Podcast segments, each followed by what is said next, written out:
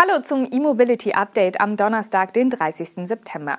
Das sind die News und Highlights der Elektromobilität für heute.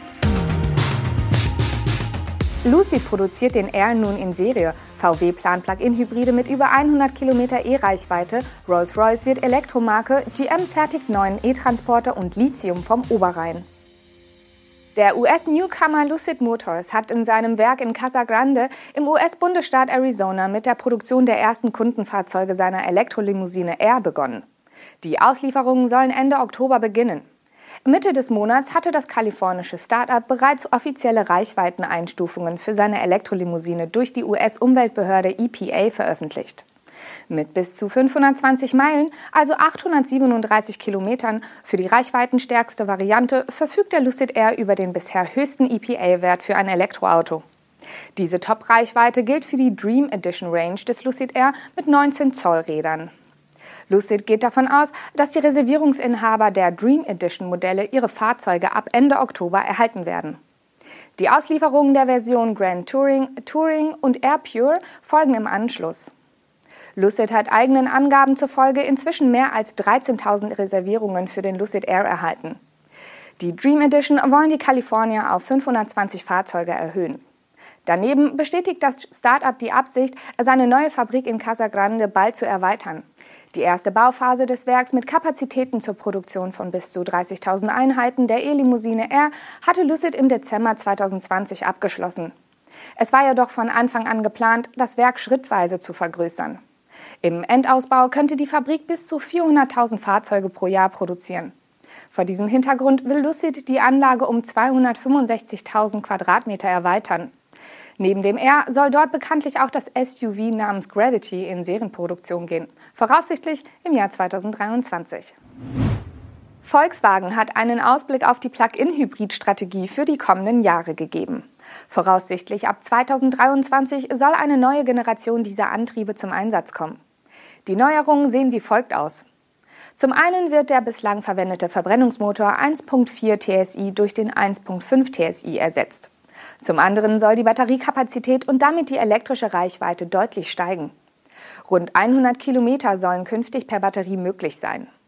Außerdem sollen die Plug-in-Hybride bei Volkswagen dann auch über eine Schnellladeoption mit CCS-Anschluss verfügen. Bisher war nur das einphasige Laden mit 3,6 kW möglich.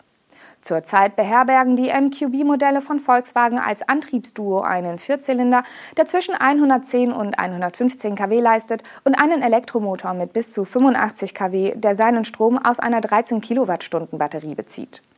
Neben der neuen Verbrennergeneration soll ein von den Dimensionen her gleich großer Akku verbaut werden. Dank neuer Zellen soll der Speicher aber die doppelte Energiemenge aufnehmen können. Die E-Maschine soll weiterhin nahezu unverändert im Gehäuse des Sechsgang-Doppelkopplungsgetriebes sitzen. Mit diesen Ankündigungen untermauern die Wolfsburger, dass sie auf dem Weg ins Elektrozeitalter noch eine ganze Weile parallel auch auf Plug-in-Hybride setzen wollen. Die Marke VW will in Europa bekanntlich spätestens 2035 aus dem Geschäft mit Verbrennungsmotoren aussteigen. Audi sogar schon 2033. Mit den höheren E-Reichweiten in den Plug-in-Modellen erfüllt VW letztlich auch eine Forderung des Gesetzgebers. Denn ab Oktober 2022 werden nur noch Plug-in-Hybride gefördert, die mindestens 60 Kilometer elektrisch fahren. Ab dem Januar 2024 soll die Messlatte auf 80 Kilometer erhöht werden. Rolls-Royce wird ab 2030 keine Autos mit Verbrennungsmotoren mehr bauen oder verkaufen. Damit wird nun auch die zu BMW gehörende Luxusmarke zum reinen Elektroautohersteller.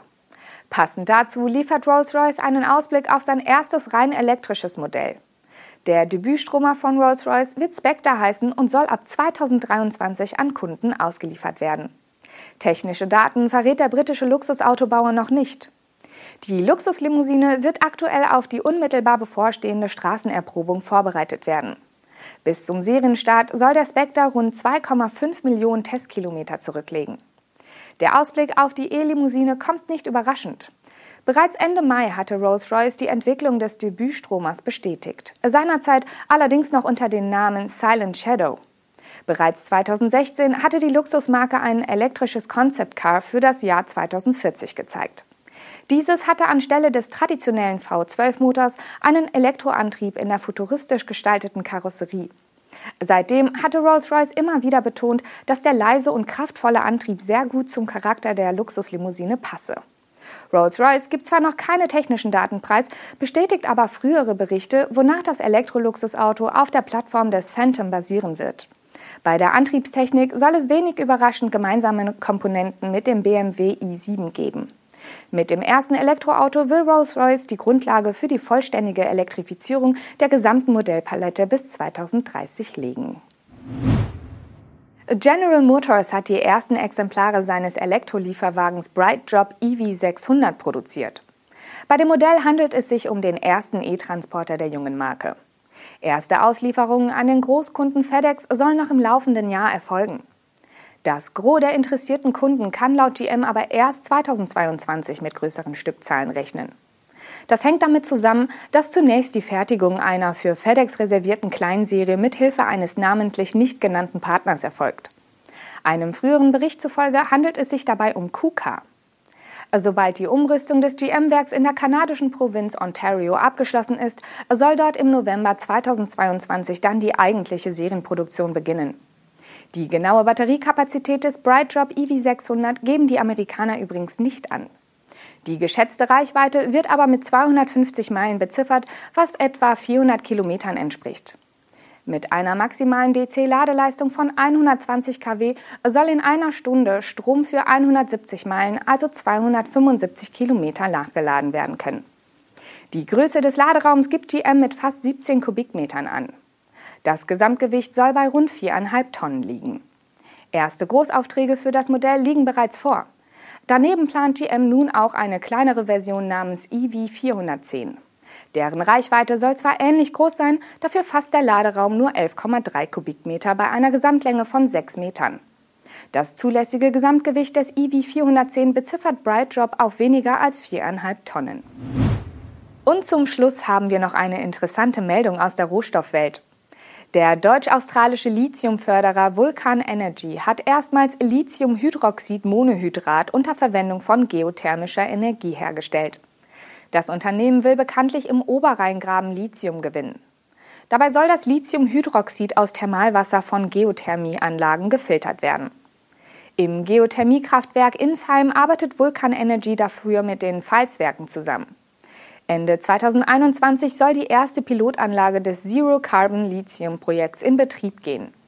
Laut Angaben der Bundesanstalt für Geowissenschaften und Rohstoffe aus dem Sommer 2020 enthält das Tiefenwasser in dieser Region zwischen 200 und 400 Milligramm Lithium pro Liter und damit vergleichbare Werte zu Salzseen in Südamerika.